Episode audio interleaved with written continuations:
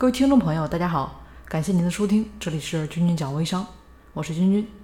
那么最近呢，有位微商团队老大啊，然后在我们课程的课上呢，提了一个非常有意思的问题，跟大家分享一下。他说呢，自己的团队出现了几个负能量的人啊，感觉整个团队啊，分分钟都会垮掉。那该怎么做才能扭转这样的一个局面呢？那可能听到这里了，你这边会比较纳闷，哎，这对任何一个团队来说都是比较严重的问题啊。那为什么我会说的很有意思呢？我想问一下啊，各位团队老大，大家有没有想过，为什么负能量会偏偏找上你的团队呢？真的是因为你的团队里面那些个别的人啊，想把整个团队搞得负能量吗？那作为团队管理者，有没有从自己的身上找过原因？是不是一直其实呢，在向代理们传递的一种看起来是正能量，当然其实呢是负能量爆棚的消息呢？这到底怎么回事呢？在心理学上啊，有一个名词叫做罗森塔尔效应。那这个词的意思就是说，如果说我们给一些人啊，给他们强烈的期待，那其实这份期待呢就会奏效，特别是啊我们身边这些权威人士啊对自己的期待，也就是这个权威期待的力量。那我们说到这个权威啊，也就是自己说到身边有资源、有力量的这么一方。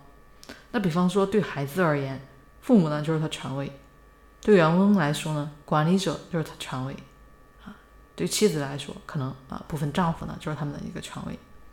那如果说这些权威对你发出的这个期待呢是正向的，那你就会朝正的方向发展。那么如果收到的对方呢是负面期待的话，那么就会被负面的情绪影响了。啊这里呢，给大家举个小例子啊，呃，有一位父亲呢，他这边呢就想着想让希望自己孩子比较乐观点嘛，所以呢，每次当这个孩子比较悲观的时候，啊，他的父亲呢就说：“你怎么这么悲观呢？啊，为什么不乐观一点？”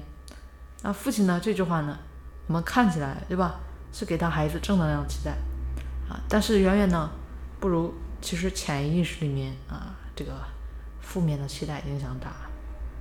因为对孩子来说啊，他发现自己呢总是在悲观的时候，对不对？被父亲注意到，而且父亲呢又总是贬低他，所以他接受的期待就是啊，我是被父亲不喜欢的，我是差劲的，所以这孩子呢就很难乐观了。因为人本身呢就都是非常自恋的动物，那这位父亲呢并没有感觉到他的这些话其实是在维护自己的一种自恋的行为。那当他在这边打击孩子的时候，其实潜意识层面想要表达的就是，我本该有更优秀的孩子，你呢真差劲，对吧？那再举个小例子啊，零三年的时候，这个天涯这个杂志论坛上有一篇长文啊，叫做《我为什么不招应届大学毕业生》啊，很火，不知道大家有看过没？那文中呢列出了十几条看上去非常有说服力的理由。来描述这个应届毕业生是多么的不靠谱，比如说公司没有着装的规定啊，结果呢，啊女孩子呢穿的像妖精，对吧？男孩子呢有的穿的可能像流氓啊等等。那尽管这个老板啊从没有主动开除一个人，但是呢不少人却走了。他自己呢也承认，走的那些人虽然有脾气，但同样呢也非常有才华，因为呢这就是他想要的格局。他的企业就是他王国，那他就是这里面最优秀的国王，其他人都不如他。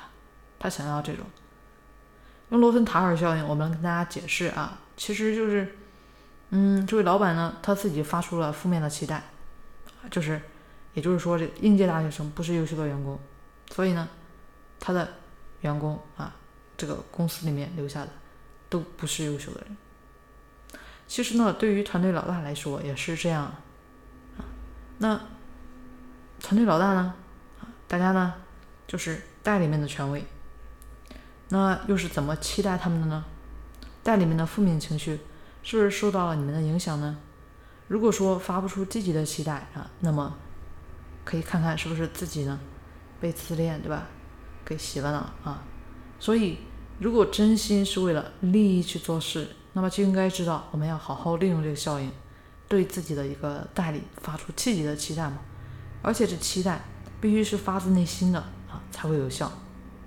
好了，那么今天呢就跟大家分享到这里，感谢大家聆听啊。如果你想要掌握更多团队管理的思维方法啊，成为一个带团队稳定赚钱的微商老大啊！欢迎大家加入我们学习啊！